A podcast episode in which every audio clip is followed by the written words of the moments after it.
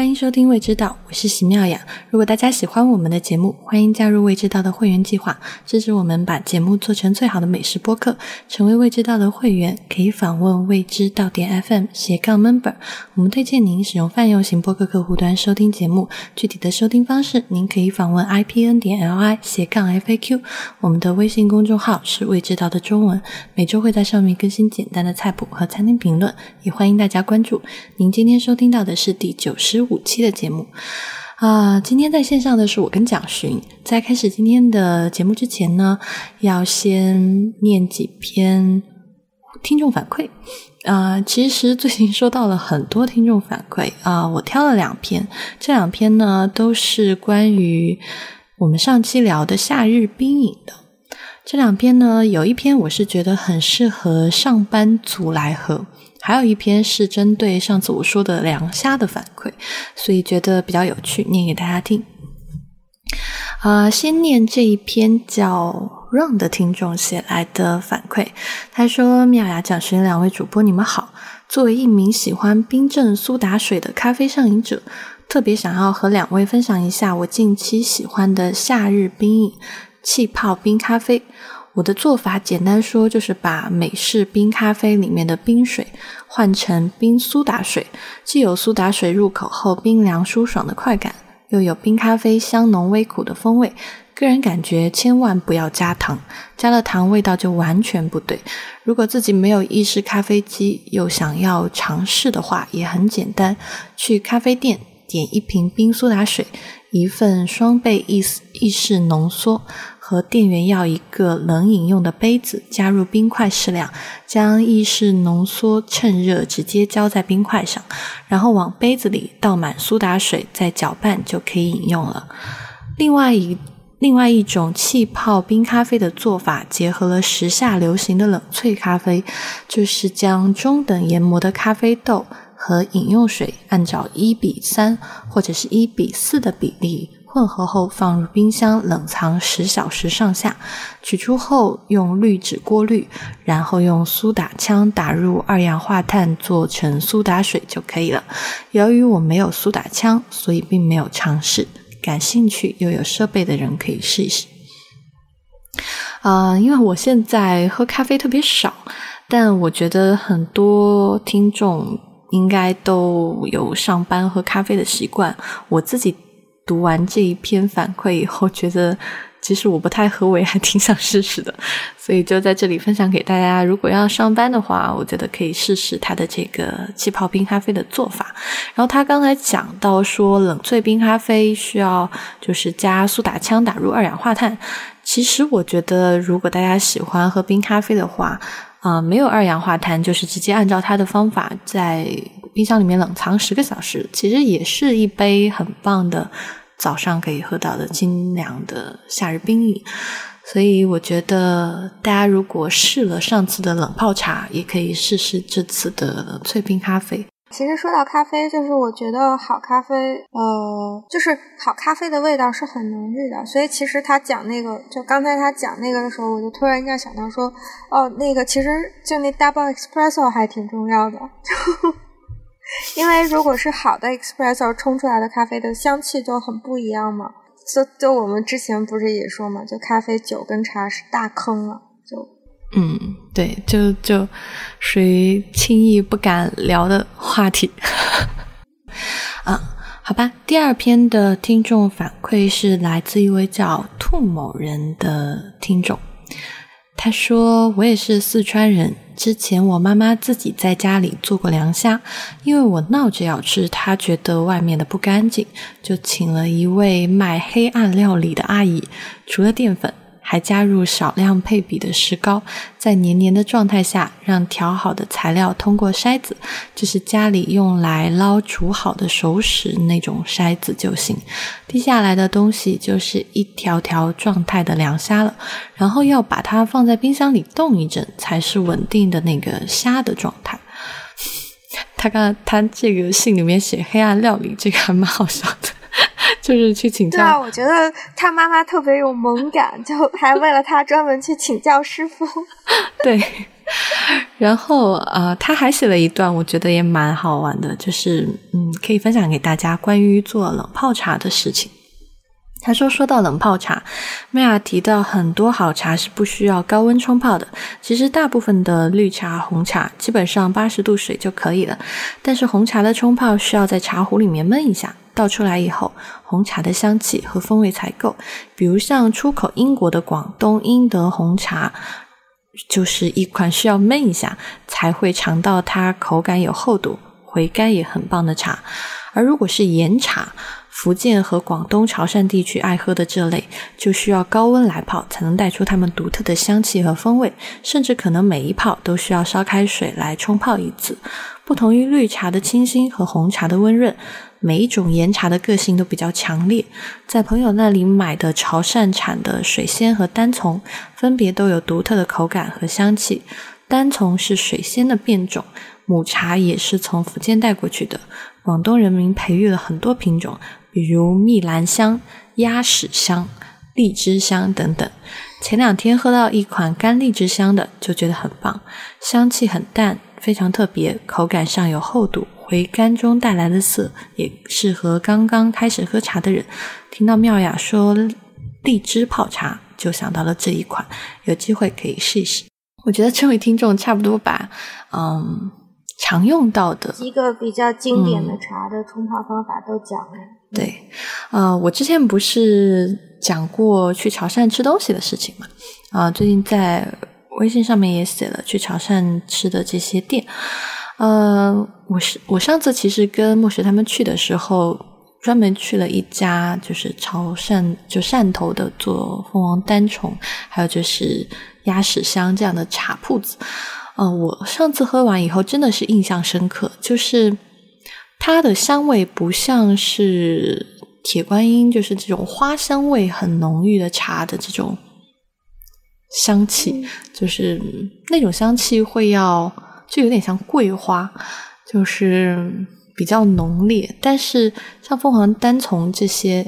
一开始闻到的这个花香和果香，其实它是比较清丽的，就很适合不太喜欢过于浓重口味的人去喝。而且它这些茶的回甘真的很长，就它在嘴巴里面持久的那个回香，你会特别的记忆深刻，就很难忘记。所以下次大家如果去，音绕梁三日不绝吗？差不多。所以下次大家去汕头就是。可以去买一点好茶回来试试看，我觉得应该会跟你平常喝到的绿茶和红茶有比较大的差别。那，其实我觉得就是做节目还有一个蛮有乐趣的事情，就是会收到这样就是很有意思的听众反馈，就也会让我们自己有很多的收获。嗯，对，好吧，开始今天的话题。今天我们要聊的是四川小吃。夏天到了嘛，小吃就要吃起来了。不要分季节，我觉得四川的小吃就是什么时候想起来都会觉得说哇哦，口水就直直接流下来这样的。嗯嗯，我是觉得呢，四川小吃其实真的挺适合夏天的，就是因为我自己，我不知道听众的状态，也不知道你的状态，我自己在冬天的时候就会想要吃。甜一点的，就比如说蛋糕、甜品啊，就这一类会让自己觉得比较温暖，然后可以给我提供能量的食物。然后到夏天的话，就完全不太想吃了。就 就我那我到夏天连冰淇淋都不太怎么吃，因为你刚吃的那一刻觉得爽，吃完就是那个奶油的 腻，对，就有点受不了。呃，所以我在夏天就很喜欢吃一些开胃的食物，就是酸酸辣辣的，而且是就是分量小，然后种类多的那种，嗯，就是食物会特别让你觉得开心。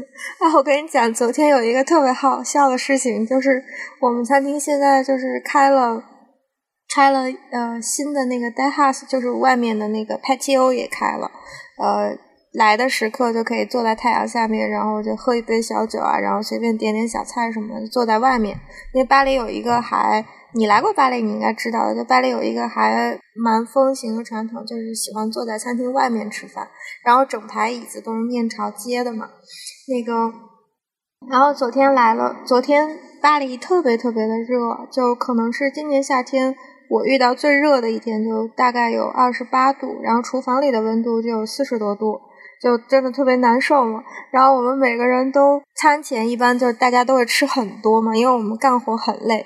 然后就昨天我们大家都有点吃不下，然后有一桌客人是四个人，然后他们就好像几乎点了餐单上所有的菜，然后我们的苏 chef 就回头悄悄跟我说：“真不知道这么热，他们怎么吃得下这么多？” 因为有，因为真的有一个很肥腻的，就是那种。三人份一公斤多的烤牛排，然后，然后他，然后我们那个苏师傅看完那个点菜单就说：“哇，这么热，他们还吃得下一公斤多的牛排？”莫石一定吃得下。对，也是让我想到了莫石。嗯。像我们四川在夏天哦，我我觉得四川在夏天有一个很好玩的现象，嗯，因为可能现在像北京啊、上海这样的城市城管比较厉害，所以你很难看到在街头或者是公园里面，嗯，或者是广场上，就这种摆几张小桌子、小椅子，然后推个小车，就或者是自己的店铺，嗯，就本来是有店的，然后。在店外面也支几张桌子，就有很多这种露天的 三百六十度全景、三百六十度全自然景观的这种小摊。嗯，一般我们到了夏天，在这种摊头比较多的，就是凉粉和凉面，还有凉皮这三种东西是三位一体的，就是 就没有一家铺子是。只卖凉粉，或者说有也太少了，可能就是它这个你们也有四川三秦套餐是？对，但是我们哦好像没有没有甜品啊。嗯，四川的三 三川套餐就这种铺子，一般就是 下大概下午三四点钟的时候，你就会发现。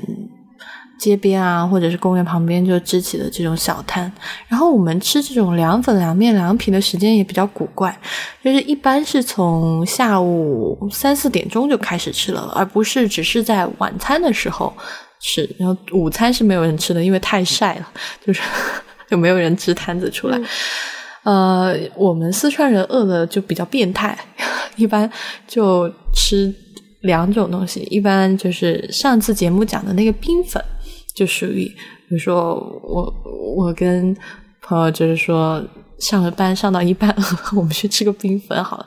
然后这个是甜的，那就稍微正常一点。但是有时候就会上班饿了，然后就是我爸妈，比如说上班就会溜出去吃一碗凉粉或者是凉面，就是奇怪的下午茶。然后呢，啊，这里可以跟大家讲一个词，就是伤心凉粉。啊，去过四川和没去过四川，应该都听过这个词。其实一开始我去看这个资料的时候，他就说，就是有一个嗯中年妇女，然后开了一个铺子，然后她自己取名叫“伤心凉粉”。啊，这他家的凉粉呢，就会特别的鲜辣。嗯，除了我们常见的红油辣椒以外呢，他还会加小米辣。所以每一个吃完的人，就是你可能吃那个凉粉，第一口你觉得，哎。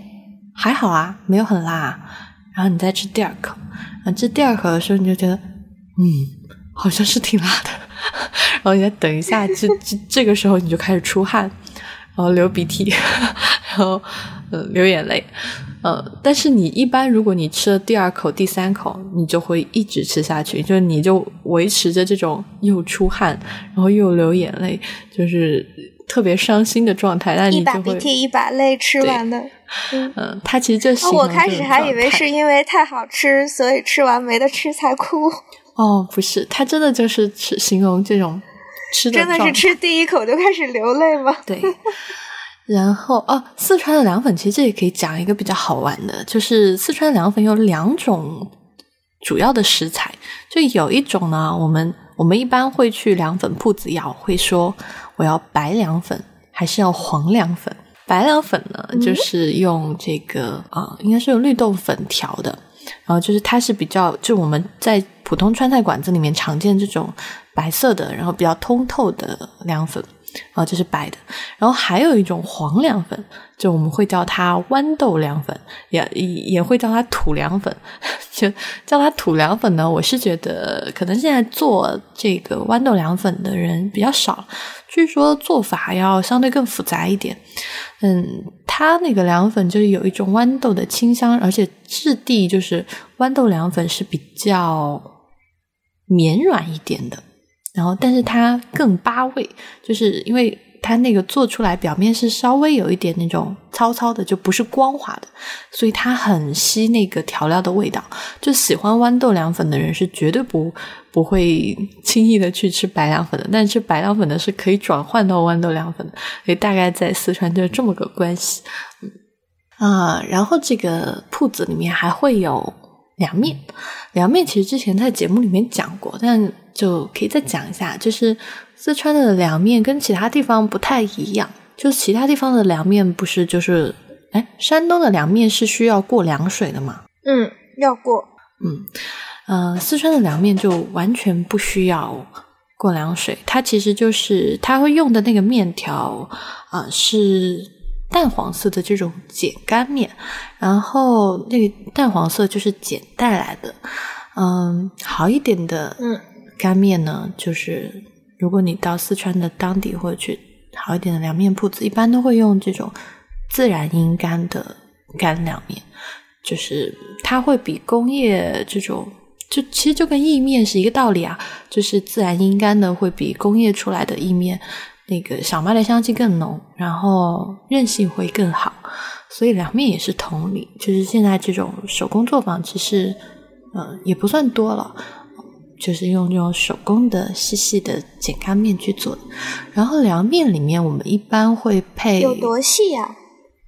多细？我想想，大概就跟 spaghetti 比呢？啊，那个面条呃，spaghetti 也有不同的号吧，比较难讲。呃，大概的粗细会跟啊，比那个我们的耳机线要稍微再细一点。嗯，差不多就是那个状态，它不会很粗，因为 四川人就讲爽滑这件事情，然后不讲咬劲，就不不太讲究吃乌冬面那么粗的面，好像整个四川都不太喜欢。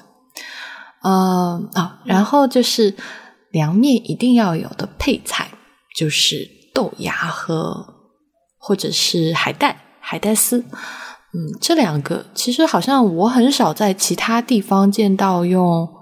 海带丝来拌凉面的，但在四川这是几乎就是标配，嗯，就是两种，这个豆芽和海带你可以选。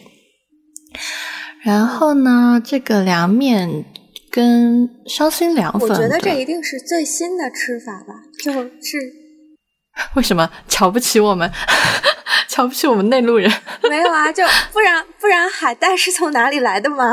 哎，但是这件事情，呃，我觉得还挺好玩的。就是其实四川人，呃，很讲究鲜的这件事情。就第一期讲鸡豆花的时候，其实就讲说通过吊高汤来得到鲜嘛。但四川就是如果比如说在家里面吃，你可能没有那么。多的时间或者是那么好的材料去钓鲜，那我们一般的就是用老母鸡和干墨鱼去炖。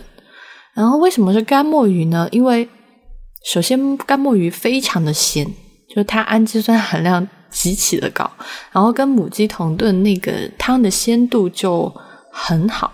那同时，因为干墨鱼是一种比较好从沿海运到内陆的海边的食材。就有点像昆布这样，所以呢，就是四川人就会吃干墨鱼，而且吃的很多，而且四川还吃海参的人也很多。这这不是不是近几十年，而是有很长的历史的这样的事情。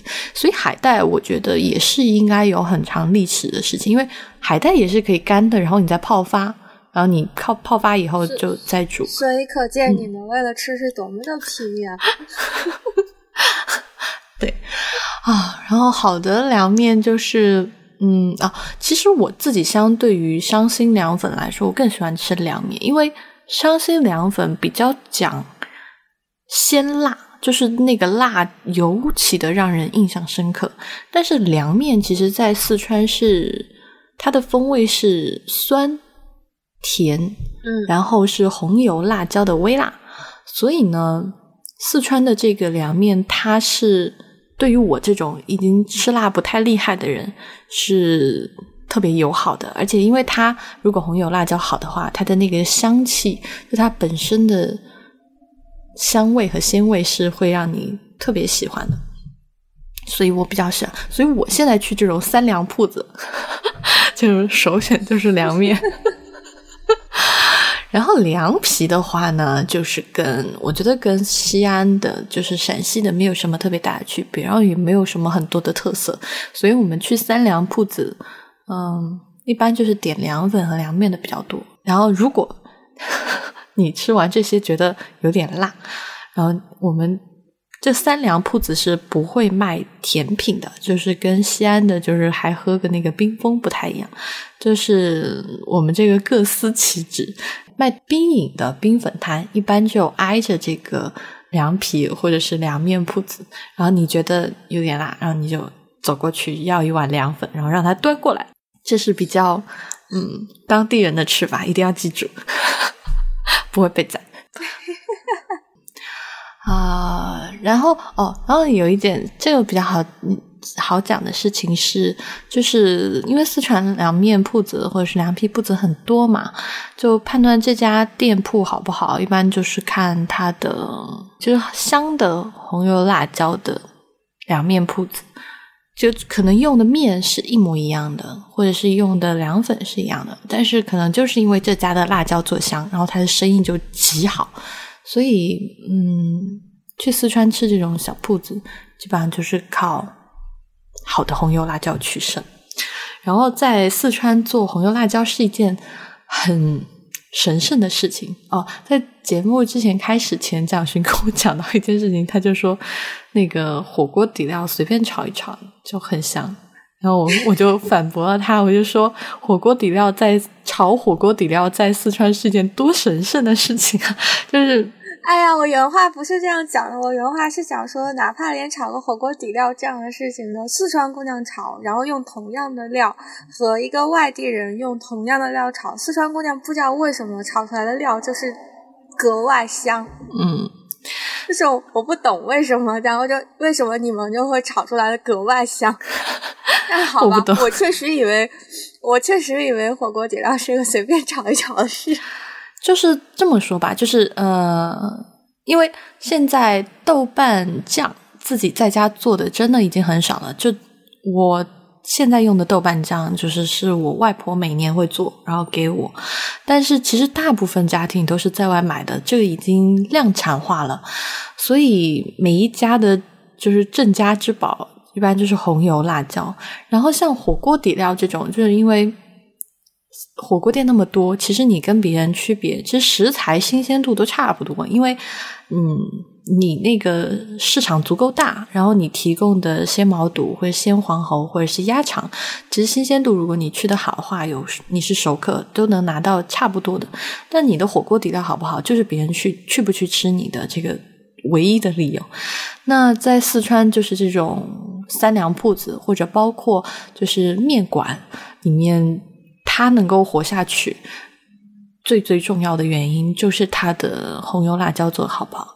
像我妈妈这种做菜非常好吃的人，我她我们家都从来不不做红油辣椒，因为就是你每一个主妇的心中，人在是吗？对，都有一个你膜拜的人。就是你知道，在四川有一件很常见的事情，就是嗯，可能有几个知名的。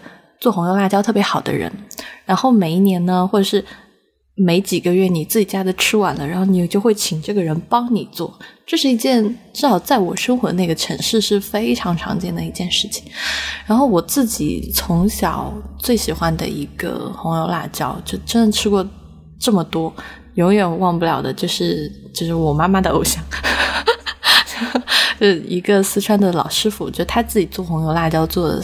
现在到现在快三十年吧，然后我每年春节回家，然后就是我妈会问我要吃什么，我一定会要点的一道菜就是去这个老厨师家里面去吃他做的红油鸡块。啊、哦，我现在好饿，我现在在六点半的时候，录的特别特别的虐心哦。嗯，就是他们家这个红油鸡块啊，就是你打开它的红油辣椒，哇，你就闻到就受不了。然后就是最最好的红油辣椒的程度是什么呢？就是你只需要放那个红油辣椒，然后放一点酱油，然后放一点蒜泥，然后去拌那个鸡块，或者是拌鸡丝都可以。嗯，不需要什么蚝油、鸡精、味精，其他的任何的提鲜哦，你就单吃这个，你就会觉得非常的香，然后层次感也很好，嗯。是你吃过一次就一定会想念的那种香味，因为它好的红油辣椒，它在泼那个泼辣椒面的时候，它之前就已经那个油有炸过葱或者是姜片，或者是他自己手就喜欢用的这些香料，所以它其实本身的这个香味是很多层次的，而且如果选的辣椒面好的话，就因为。红油辣椒不是要泼三次油嘛？就最后出来的那个香味真的是就无法比拟的。所以我每年就是拿这个老师傅的红油辣椒，就每年春节走的时候一定会带上飞机一瓶。讲到这里，要尝试插入硬广。呃，这次呢，就是因为夏天到了，然后我自己很喜欢在家里做凉面吃，所以找四川的一个手工的面坊定做了一批碱干面，其实就是凉面，然后就是它其实是类似干挂面的样子，然后你买回家只需要煮一分钟，然后放凉，然后拌上调料就可以吃，然后做了一个这个。凉面和辣椒油的礼包，然后这个辣椒油是我这次特地请我很喜欢的这个师傅做的，拜托了很久。我其实因为这个是有一次我朋友在我家来吃了我做凉面，觉得很好吃，然后就一直让做，但是这件事情其实拖了。挺长时间的，然后就做了一个红油辣椒加干面的这样一个算是夏日的凉面礼包吧。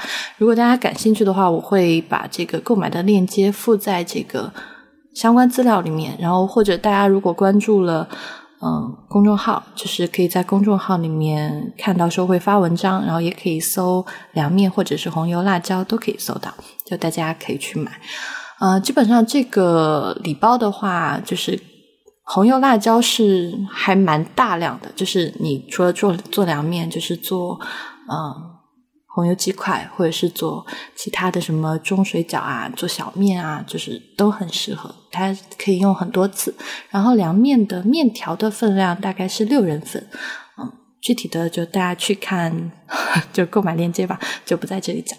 可可以提前先帮我定一下吗？啊，我会帮你留的，我会帮你留，因为现在已经帮别人留了好多份。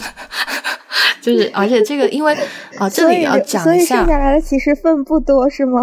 呃，要讲一下，因为从这次的这个面条是我从手工作坊订的，然后就订了一批。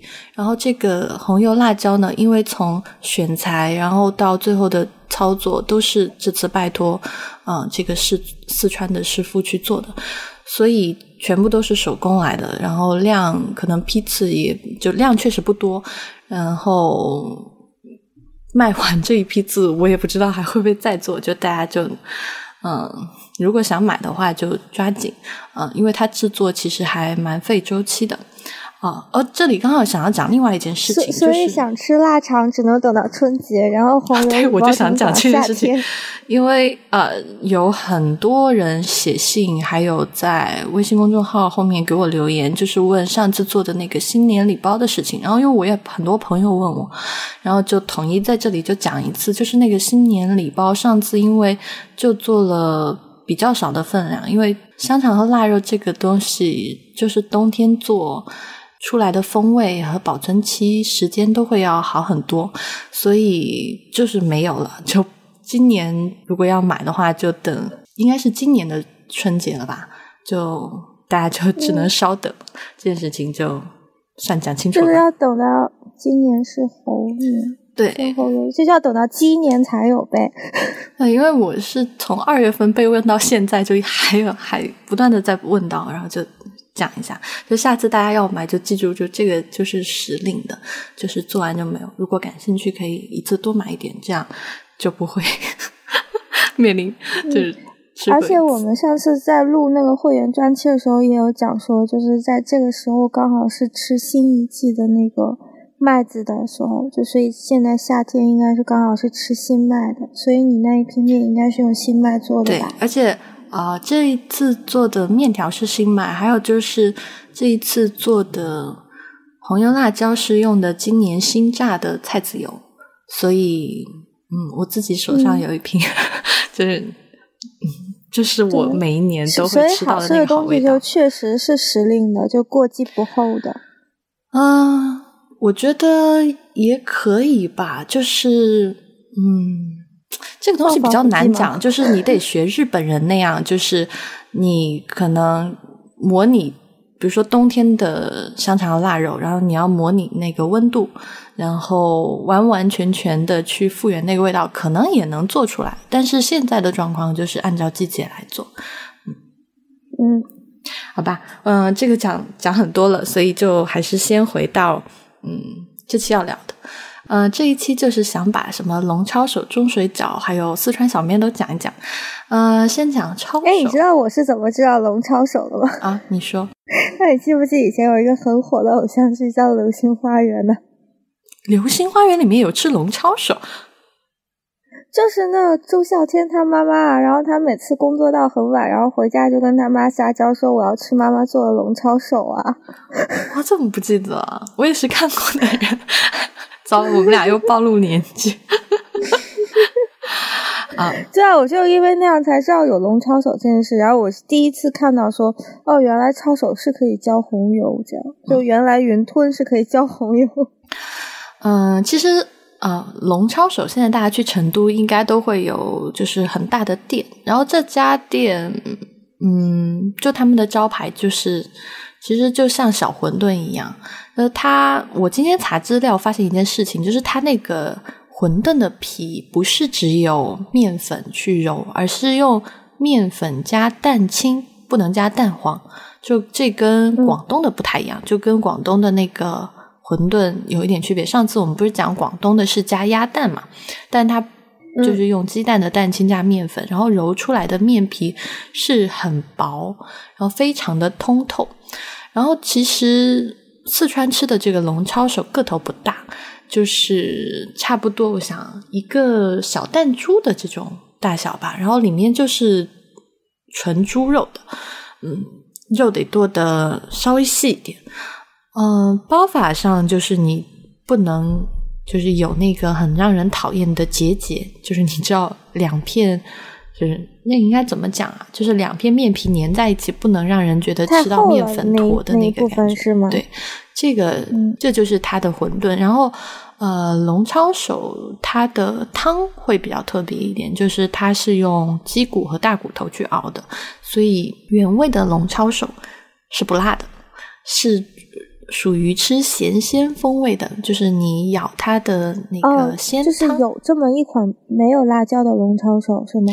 呃，你现在去龙抄手这家店，你可以点到两种，一种是原味的，一种是红油的。但是最早就是卖的，他们卖的最好的一款就是这种原味的。嗯，这种食物其实都是主要是在四川的宵夜吃的。嗯，其实。龙抄手是属于现在叫这家店很出名嘛？但是像这种小抄手或者是小馄饨摊子，其实，在四川比比皆是。而且，就是四川没有单独或者说很少见到单独卖抄手的摊子。抄手一般都是跟四川的面条一起卖的。就比如说卖臊子面的面摊，然后他同时会卖抄手啊。卖煎鸡蛋，然后这这这三个是同时出现的，煎鸡蛋、抄手，嗯，然后还有面条，呃哦，有一些会卖酒酿圆子，就是卖一点甜点的，然后嗯，基本上就是抄手和面条一定会有。然后这个抄手不是有红油和红汤的两种嘛？其实红油的就比较简单，就是红油辣椒，然后你可以加一点醋、酱油。嗯，可以加点花椒油，然后调味就是红油抄手。嗯，然后在面摊上的面条呢，就是现在大家可能比较知道的叫小面。其实小面在我们四川人或重庆人的概念里面，它大部分说小面的时候，我们都在说这是一碗素的面。就是如果有浇头的、有臊子的这种，像担担面这种，我们就会叫它臊子面。呃，小时候我们吃小面和馄饨，就是都是在宵夜。比如说晚上，爸妈可能在家 在外面打牌，然后打得很晚，然后我们这些陪着爸妈，小孩饿到不行了，对，陪着爸妈的人，然后就给你煮一碗小面吃。是，嗯，小面其实调味就是红油、辣椒、酱油、醋啊，可以放一点猪油、猪油或者是蒜泥。嗯，面条也是要用细一点的四川的面条，然后调料的这个碗里面加一点面汤或者是高汤，煮好的面条放进去。嗯，除了面条之外，一般我们都一定会要在面里面烫一点青菜。四川人呢就喜欢烫豌豆尖，就是可能现在的川菜馆里面都有，就但是在四川川就北京的川菜馆卖的很贵，但在四川这就是一种。很廉价，但是极度鲜美的蔬菜。因为豌豆尖，我觉得是我自己吃这么多蔬菜里面，觉得它用来烫汤，然后那个汤会马上变成就是那种碧绿碧绿的颜色，然后就那个烫完的汤非常的清香，就就带着一种难以忘记的清新的味道。所以，对，我知道，就因为它其实是有已经长到有一点点有花香了，所以它其实是有那个青草清新气息的那个香味，而且是很嫩的吧，我估计。嗯，很嫩哦，而且我们烫豌豆尖方法比较嗯特别一点，就是一般是呃面条煮好了，然后关火，然后这个时候把豌豆尖放进去，就是。如果是喜欢吃最嫩的那种，就是关火丢豌豆尖，然后静个大概三秒到五秒，然后就把豌豆尖跟跟那个面条一起捞出来，然后就算烫好了。然后这会儿你可以舀那个就是那个清新的面汤，然后倒碗里面，哇，就非常的香。然后如果你家的那个，因为其实小面的调料很简单，就什么酱油、醋、辣椒，然后它的口味其实就是这种。比较酸辣的，嗯，所以如果你红油辣椒够好，然后我们最后就是那个面汤，我们会完全喝掉，因为这在我们 四川人的心里就是一种平民版的酸辣汤。对啊，就想一想都会觉得说哇，好酸爽，好解暑啊，真的很好喝。就是如果我这一期录的太虐心了，我靠！就是如果你看。吃面的人有没有把那个面汤喝完，你就知道这家的那个红油辣椒 做的好不好。就是你当你喝的时候，不用完全喝到那个浮在上面的油，但是那个辣椒就它本身有香味，然后跟就我们用醋一般会用一种保宁醋，就保宁是四川的一个地名，就是用这两种东西然后混在一起，然后条件再好一点的，可以再加一点什么芽菜。然后或者是花生，芽菜是就是豆芽没有？不是，哎，芽菜，芽菜具体是什么菜？我要去研究一下再告诉你。嗯嗯啊，所以它长什么样子？啊？芽菜就四川芽菜，就是说呃黑黑的，有点像酱菜，但它比较咸鲜。然后一般担担面里面都会加。嗯哦，嗯，是有点像雪里红吗？啊，不是，不是。嗯，它是比较咸鲜，然后是酱香味的，嗯，不是那种发酵香气。嗯，呃啊，然后讲完讲完凉面、凉粉、龙抄手、小面啊，四川小吃该讲中水饺了，是不是？嗯，呃，也要听。嗯，其实现在回成都，我自己觉得龙抄手这家店还是值得一吃的，但是中水饺这家店就不值得一吃了。呃，中水饺基本上是属于在四川就是堕落速度最快的小吃了吧？啊，为什么？嗯，因为它现在饺子本身做的不好，然后调味也很普通。好像就没有用心去做，就慢慢这个牌子就做砸了。其实中水饺的原生在四川，我们会叫它红油饺子，或者是红油水饺。中水饺只是其中一个品牌啦。但是这种红油饺子，饺子馅儿会比较特别一点，因为我们在北方吃到的饺子，一般不都是啊什么猪肉韭菜、猪肉白菜、猪肉虾？嗯，但是四川人吃饺子。或者说这种红油水饺，它就是纯纯的肉，就是一般纯肉吗？嗯，真的是纯肉。嗯，一般就是捡那种三分肥七分瘦的肉，然后把它剁得很细，然后加上葱姜水或者是胡椒，然后调成馅儿。然后皮饺子皮比较薄，而且四川的中水饺一般个头不会特别大，嗯，它会稍微要小一点。嗯，捞出来的饺子，一般你去店里面吃这种红油饺子，就是四五个一小碗嘛，就呃，然后上面淋的调料就是红油、辣椒、啊蒜泥、酱油，嗯，一般都不太放醋，我也不知道为什么，嗯，就可能就是吃那个咸鲜，然后和好的红油、辣椒本身的香味，然后就把它拌匀以后吃就好，所以这就是四川的红油饺子，我自己是。在夏天很喜欢吃红油饺子，因为 买那个速冻饺子很方便嘛。然后不想做饭的时候，如果晚上饿了，然后就大概煮几还有师傅做的红油，对，然后配上那个红油，然后加一点酱油，一点蒜泥，就然后因为拌好以后也不热，也不会很烫，然后吃起来就会觉得嗯很开胃。那这是我在我跟你们讲，就是我之前不是也有跟你说吗？就是我觉得一定要舍得放红油，那个东西才会好吃。就我之前哦，这件事情我也要讲，这件事情很重要。为什么？对，因为很重要。我超讨厌放油少的人，就那种菜里面的寡淡感，让我觉得生命都没有喜感，你知道吗？啊，好的四川红油呢，其实。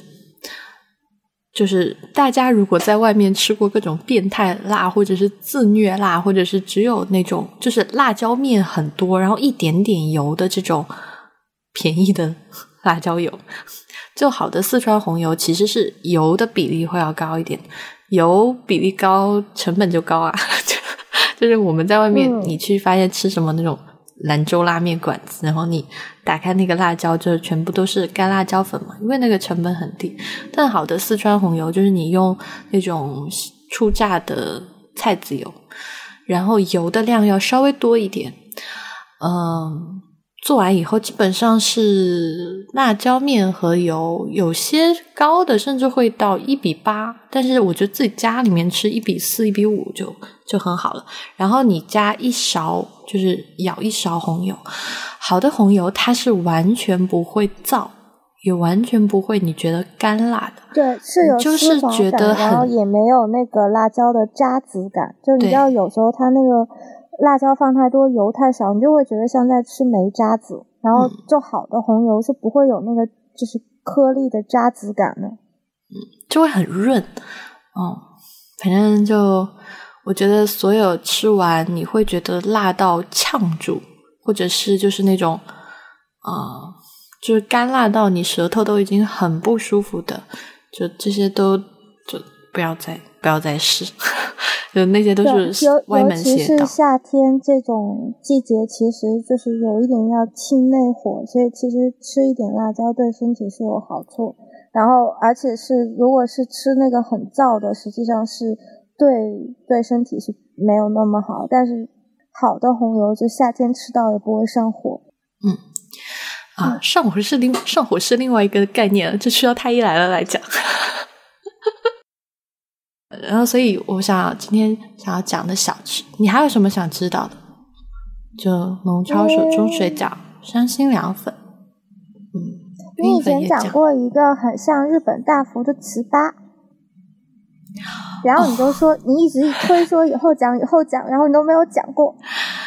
糍粑其实就是糯米，就是糯米制品嘛，黏黏的、糯糯的。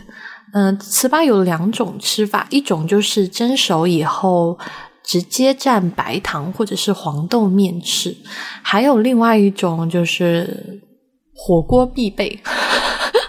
哦，真的。就是那个糍粑蒸好以后，把它切成小长条状，然后放在油里面炸一下，就表面炸的脆脆的，然后有那种金黄色，然后蘸融化的红糖，红糖一定要好。最好就是那种四川的那种土方的红糖块，那个红糖跟你外面买的那种散的红糖粉做出来的红糖味道真的是会有区别，我自己有试过。然后蘸那种红糖汁，然后红糖汁里面你旁边还可以放一点那种干黄豆面或者是花生面，我就啊解辣圣品，火锅必备甜品。哎，所所以糍粑本身里面是不含糖的喽，就它跟大福还有点不一样。嗯，不含糖的，它里面也没有馅儿的，就是纯纯的糯米。嗯，那它跟浙江的青团有呃，青团还是不太一样，就是呃，糍粑它相对来说米的颗粒要稍微粗一点点，没有像青团那么滑那么细，所以还有咀嚼感。嗯，哇。听的我好想跟你好，这期就到这里吧。我已经饿得不行，我必须要去吃饭了啊！最后再再说一下，就如果大家想去买那个红油辣椒和凉面的夏日的礼包的话，就可以去看我们最后附的相关链接，或者是在微信公众号里面，嗯，回复凉面或者红油辣椒都可以看到这个买的链接。觉得听完你讲这些，我觉得午饭吃什么也不香了，好气！我现在也饿的要死，我跟你讲，我这这会儿一定要去吃个好吃。可以可以吃得到啊，我我午饭吃什么都不香了耶。